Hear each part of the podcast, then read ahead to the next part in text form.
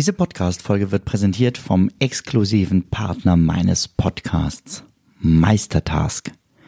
Meistertask ist eines meiner wichtigsten Werkzeuge für die tägliche Arbeit. Mit Meistertask plane ich alle meine Projekte alleine oder im Team. Meistertask ist mein Mittel der Wahl, um weniger zu verwalten und so mehr zu schaffen. Werde auch du jetzt noch produktiver mit Meistertask. Mehr Infos über Meistertask findest du unter benjaminfleur.com slash meister. Atlantic für die, die weniger mehr wollen. Hallo und ganz herzlich willkommen hier im Podcast Essentialismus, wo es rund um Essentialismus und Minimalismus geht. Mein Name ist Benjamin Fleur. Ich freue mich, dass du diese Folge eingeschaltet hast. In der dritten Staffel dieses Podcasts sind wir inzwischen. Ähm, kurz vorweg, ich weiß nicht, ob man es hört, zwischendurch bumst es hier so über meinem Kopf immer. Es liegt daran, dass meine Frau oben äh, beim Hula-Hoop-Training ist. Und ähm, immer wenn der Ring runterfällt, hört man das hier so ein bisschen dumpf. Aber ich glaube, dass mein Mikrofon das eigentlich rausfiltern müsste. Nur ich zuck halt immer zusammen. Minimalismus und Hobbys ein Thema, das in der Discord-Gruppe ähm, gewünscht wurde. Wenn du da noch nicht Mitglied bist, kannst du das jetzt direkt werden, komplett kostenfrei. Wir diskutieren da äh, zum Thema Minimalismus. Es gibt auch Boards zum Thema Zeitmanagement. Du findest das Ganze unter benjaminfleur.com slash Gruppe. Ja, das lässt sich gut merken. Minimalismus und Hobbys. Tja, eigentlich ist Minimalismus doch ganz einfach. Einfach von allem weniger und nur die richtigen Dinge und die, die einem Freude machen oder die, die einen klaren Nutzen haben. Aber bei den Hobbys laufen viele da vor eine Grenze. Das fängt an beim Thema Sammlungen. Na, ich kann ganz kleine Dinge sammeln, dann ist das vielleicht gar nicht das Problem. Zum Beispiel sammeln wir hier als Familie Asterix-Comics. Die stehen in ähm, so einem Stehordner kein Problem, fallen nicht weiter auf, sind in einem geschlossenen Schrank. Super. Aber vielleicht gibt es ja auch jemand, der sagt, ich sammle Romane. Das braucht schon deutlich mehr Platz. Oder ich habe ähm, letztens wieder von jemandem gehört, der sammelt inzwischen Gitarren. Oder was ist, wenn jemand Grills sammelt? Ja, klingt abstrus, aber in der Hochzeit hatte mein Vater, glaube ich, zwölf verschiedene Grills je nachdem, was wir gegrillt haben, wurde ein anderer aufgebaut und so. Auch ein Hobby. Wenn man daran Freude hat, super. Aber wenn man gleichzeitig minimalistisch leben möchte, ganz schnell ein Problem. Und es gibt ja auch viele Hobbys, für die braucht man einfach Zeug. Also wenn du zum Beispiel malst, dann brauchst du Leinwände, Pinsel, Farben, noch mehr Leinwände, andere Pinsel, kleine Pinsel, große Pinsel. Wenn du Sport machst, zum Beispiel du spielst Tennis, dann geht das mit einem Schläger einfach besser als mit der flachen Hand. Tja, darum soll es heute gehen. Wie kannst du damit umgehen und wie kriegst du das mit deinem Minimalismus überein? Bleiben wir zunächst aber noch bei den Sammlungen. Ich habe jetzt gerade so schnell durch das Grillen den Sprung rüber gemacht. Ich würde ja immer sagen, solange du Freude dran hast, dann sammel doch. Und guck, wo du die Sachen vernünftig lagerst, sodass sie dich nicht äh, andauernd stören. Vielleicht ist es aber auch schön, sie in deinem Blickfeld zu haben. Da bin ich wirklich ganz entspannt. Wenn jemand etwas sammelt und Spaß dran hat, soll er es tun. Nur wenn du das Gefühl hast, deine Sammlung wird für dich zum Problem oder gibt dir ein schlechtes Gefühl, dann musst du handeln.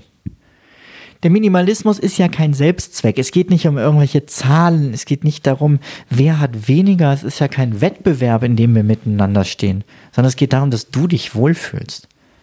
Also guck, was ein Maß ist, mit dem du dich gut fühlst und was dir Freude macht. Kommen wir aber zu diesen ganz praktischen Hobbys, zu Sport, zu irgendwas Kreativem. Wie kannst du damit umgehen? Und da habe ich mir ein paar Sachen überlegt. Das erste ist, du könntest den Platz, der dafür zur Verfügung steht, beschränken. Wir haben zum Beispiel einen Kreativitätsschrank. Da hat meine Frau alles drinne, von Heißklebepistole über Stifte, irgendwelche Perlen, äh, Postkarten, Scherchen, alles, was du dir vorstellen kannst. Und ja, das ist nicht übertrieben. Ach, ich hoffe, sie hört die Folge nicht, aber letztendlich glaube ich tatsächlich, alles, was du dir vorstellen kannst, findet sich in diesem Schrank. Ach ja, Plotterfolie und so weiter. Aber es ist eben beschränkt. Sie hat diesen Schrank. Und wenn der voll ist, ist der voll. Und da wird auch nicht noch ein Schrank nebengestellt. Sondern dann muss man halt gucken, was man vielleicht auch lange nicht mehr gebraucht hat, was man vielleicht doch nicht braucht, was man weitergeben kann. Und ich möchte jetzt gar nicht so auf ihr rumreiten, das ähm, klingt so doof, sondern ich habe das genauso. Ich zauber total gerne. Und inzwischen zaubert meine Tochter auch total gerne.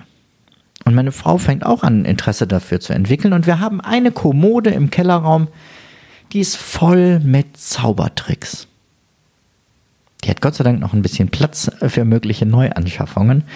Und leider, leider ist es im Moment ja auch nicht möglich, viel wirklich für Publikum zu zaubern. Aber auch da, das ist die Zauberkommode. Da können Zaubersachen rein. Wenn voll, dann voll. Und dann muss man Entscheidungen treffen. Also begrenze dein Hobby einfach durch den Platz, den du dafür zur Verfügung stellst. So wie du das ja auch machst, wenn du eine mehrtägige Wanderung machst. Also wenn du zum Beispiel pilgern gehst, dann sagst du, das ist der Rucksack, den ich dabei tragen möchte. Und wenn der voll ist, muss ich entscheiden, was brauche ich davon wirklich. Und so kannst du das, glaube ich, mit vielen Hobbys machen. Das war eigentlich die perfekte Überleitung, die ich mir fast selber verdummbaselt habe. Was brauche ich wirklich, ist die Frage, die du dir stellen musst. Ich betone es nochmal. Was brauche ich wirklich? Also, ich finde das immer lustig, wenn Leute ähm, top ausgestattet sind für ihr Hobby, aber gerade erst anfangen. Also, die haben, ähm, nehmen wir einen Radfahrer der hat natürlich Klickpedale. Der hat die passenden Schuhe dafür. Der hat Funktionswäsche an. Der hat Funktionsunterwäsche. Der hat einen Radfahrerrucksack und da drin so einen ähm, Getränkesack mit Schlauch. Fährt aber am Anfang vielleicht nur eine halbe Stunde oder Stunde, weil er mehr noch gar nicht kann. Ob man da schon so einen Getränkesack braucht? Hm. Ich möchte mal ein Fragezeichen daran machen. Natürlich kann es sehr motivierend sein zu sagen, ich habe mir jetzt diese teuren Sachen gekauft, deswegen möchte ich dieses Hobby jetzt auch regelmäßig machen. Super. Wenn das dazu führt, herzlichen Glückwunsch.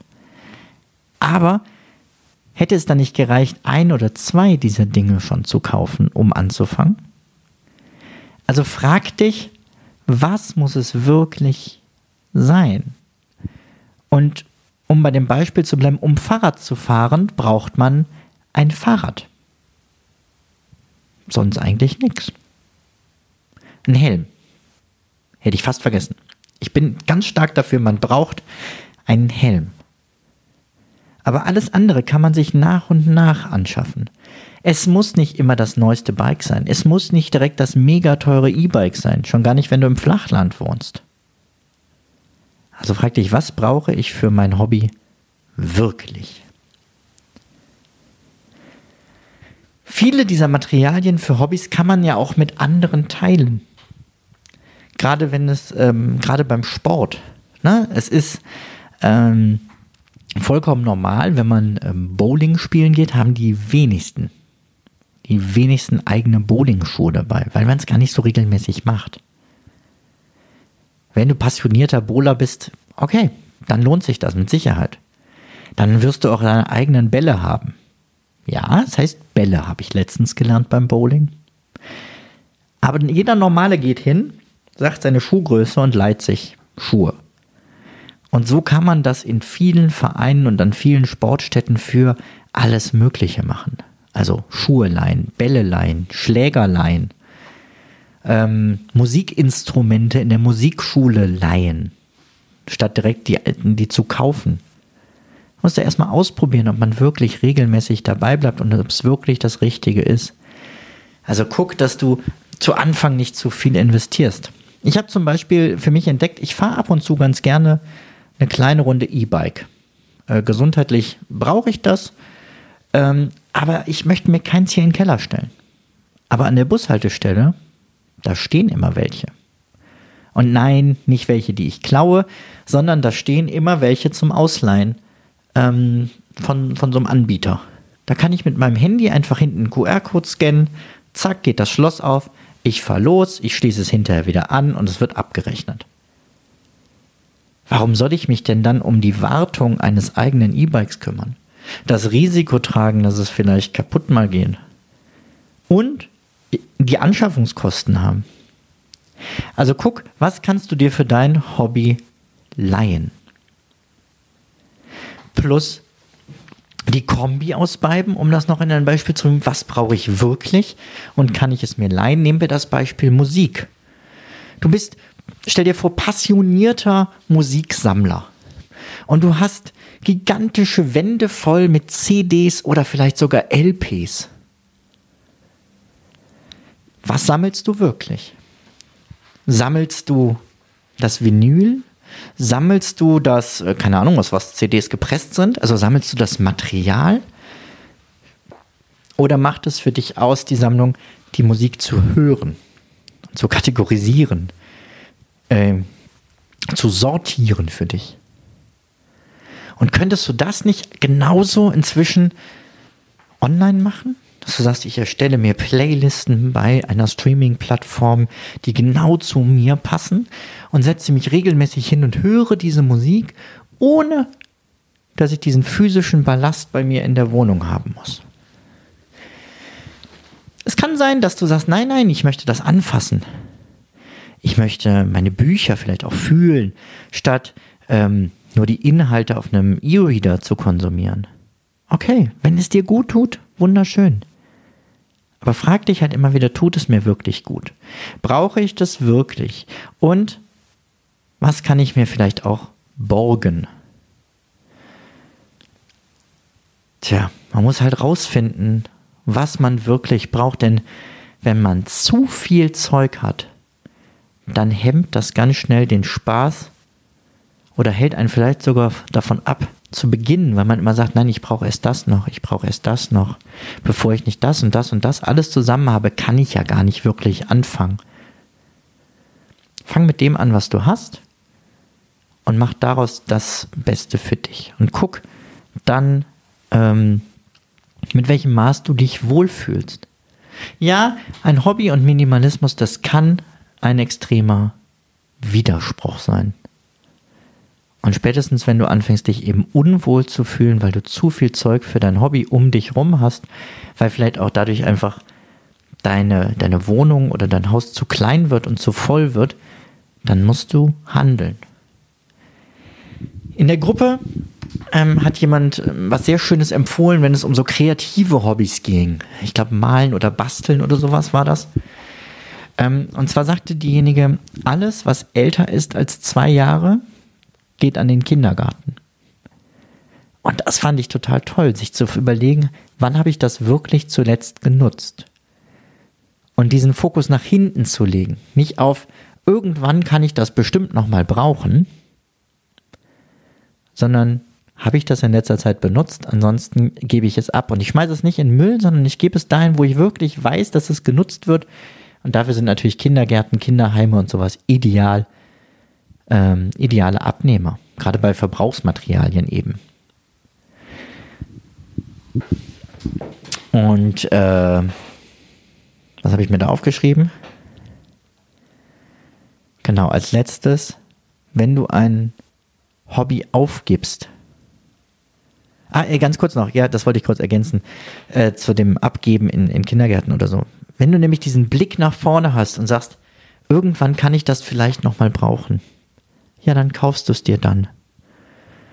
Es klingt blöd, aber wir sind in einer Gesellschaft hier im deutschsprachigen Raum. Wir können uns diese Sachen dann einfach besorgen. Vielleicht kannst du dir so als Regel die 15-15-Regel nehmen. Alles, was du für unter 15 Euro in unter 15 Minuten besorgen kannst, das kannst du ruhig wegtun, wenn du dir nicht absolut sicher bist, dass du es noch brauchst. Ja, jetzt aber zu, was ist, wenn ich ein Hobby aufgebe? Hobbys dürfen gehen, denn du veränderst dich, deine Interessen verändern dich. Und wenn du neue Hobbys entdeckt hast, dann sind andere vielleicht auch gar nicht mehr so wichtig. Vielleicht fängst du ja irgendwann nochmal an. Ja, dann musst du dir die Sachen dann nochmal besorgen. Das hast du ja schon mal geschafft und das wirst du auch wieder schaffen. Vielleicht schaffst du, fängst du aber auch nicht wieder an. Und dann stehen diese Dinge unnütz bei dir rum. Und viel schlimmer, ähm, sie rauben dir nicht nur Raum, Lagerfläche, sondern sie machen dir auch jedes Mal, wenn du sie siehst, ein schlechtes Gewissen. Und sagen, hi, mit mir hast du aber lang nicht gespielt. Setz dich doch mal hin. Nimm mich wieder in die Hand, bitte. Dieses schlechte Gefühl musst du dir nicht geben. Wenn du ein Hobby abgeschlossen hast, lass die Sachen gehen. Ich möchte ein Beispiel bringen, weil meine Mutter mich letztens ansprach und sagte, hey, du hast im Podcast über mich gesprochen, wieso kannst du sowas erzählen? Deshalb, Mama, jetzt kommt noch eine Geschichte aus unserer beider Vergangenheit. Ich weiß gar nicht, ob du diesen Podcast auch hörst, aber wenn, dann liebe Grüße, meine liebe Mutti. Meine Mama hat für mich einen Body äh, gestrickt. Und ich sehe sie jetzt gerade zu von Lachen beim Hören. Sie hat einen Body für mich gestrickt, als ich neu geboren war. Und dieser Body war etwa halb fertig. Da hat sie aufgehört zu stricken. Aber vielleicht macht sie ihn ja noch irgendwann fertig, hat sie sich gedacht, und sie hat ihn liegen lassen. Und soll ich euch verraten, was passiert ist? Ich bin Vater geworden. Ja, du hast das richtig verstanden. Dieser Body war noch nicht fertig, als ich Vater wurde. Und sie hat ihn dann aufgeribbelt und sie hat tatsächlich wieder angefangen zu stricken und hat etwas für mein Kind gestrickt. Vielen Dank übrigens für die Wertschätzung. Ich hätte es auch genommen. Nein, ich habe mich total gefreut, ähm, dass daraus noch was wurde. Aber das soll einfach nochmal zeigen, hey, ähm, wenn ein Hobby vorbei ist, kann man Sachen auch einfach wegtun und muss nicht jedes Mal, wenn man den Schrank öffnet, denken, ach ja, das wollte ich ja auch noch machen. Und ganz ehrlich muss ich auch sagen, irgendwann mit über 20 hätte mir der Body wahrscheinlich auch nicht mehr gepasst. So, übrigens, eine interessante Frage zu Hobbys und Minimalismus, die ich dir noch mit in den Kopf heute mitgeben möchte, ist, wie viele Hobbys willst du überhaupt haben? Hast du die richtigen Hobbys für dich? Willst du schon länger ein neues anfangen? Und welches Hobby gibst du dann dafür auf? Frei nach der Minimalismusregel eins rein, eins raus. Kommt was Neues in dein Leben, muss etwas anderes gehen. So ist es nicht nur bei Gegenständen, sondern auch bei dem, wie wir unsere Zeit nutzen. Und wenn du ein neues Hobby machen möchtest, dann lass doch ein anderes, woran du nicht mehr so viel Freude hast, dafür gehen. Ja, und wenn du jetzt sagst, puh, alleine schaffe ich das alles nicht. Ich möchte gerne Beratung dabei. Ich möchte gerne, dass wir uns dass mich sich jemand mit mir hinsetzt und darauf guckt und sagt, was kann wirklich weg, was brauche ich wirklich, mir die richtigen Fragen stellt. Wenn es darum geht, was sind die richtigen Hobbys für mich, was sind die Materialien, die ich dafür wirklich brauche. Ich möchte einfach, dass jemand das einzeln mit mir durchgeht, dann kann ich dir sagen, ich hätte Lust dazu. Wir können da gerne mal drüber reden, ob da eine Zusammenarbeit möglich ist. Ähm, am besten buchst du dir dazu einfach ein 30-minütiges kurzes Kennenlerngespräch. Das geht unter benjaminfleur.com slash hallo. Lass dich nicht irritieren, da ist das äh, Formular eigentlich für die Zeitmanagement-Trainings, die ich ja vor allem mache, aber auch über Minimalismus rede ich gerne mit dir in diesem Kennenlerngespräch und guck dann, ob und wie ich dir helfen kann. Wir hören uns hier an dieser Stelle in zwei Wochen wieder. Mach's gut, bis dahin. Ciao, ciao. Müller war immer Schlüpfnächte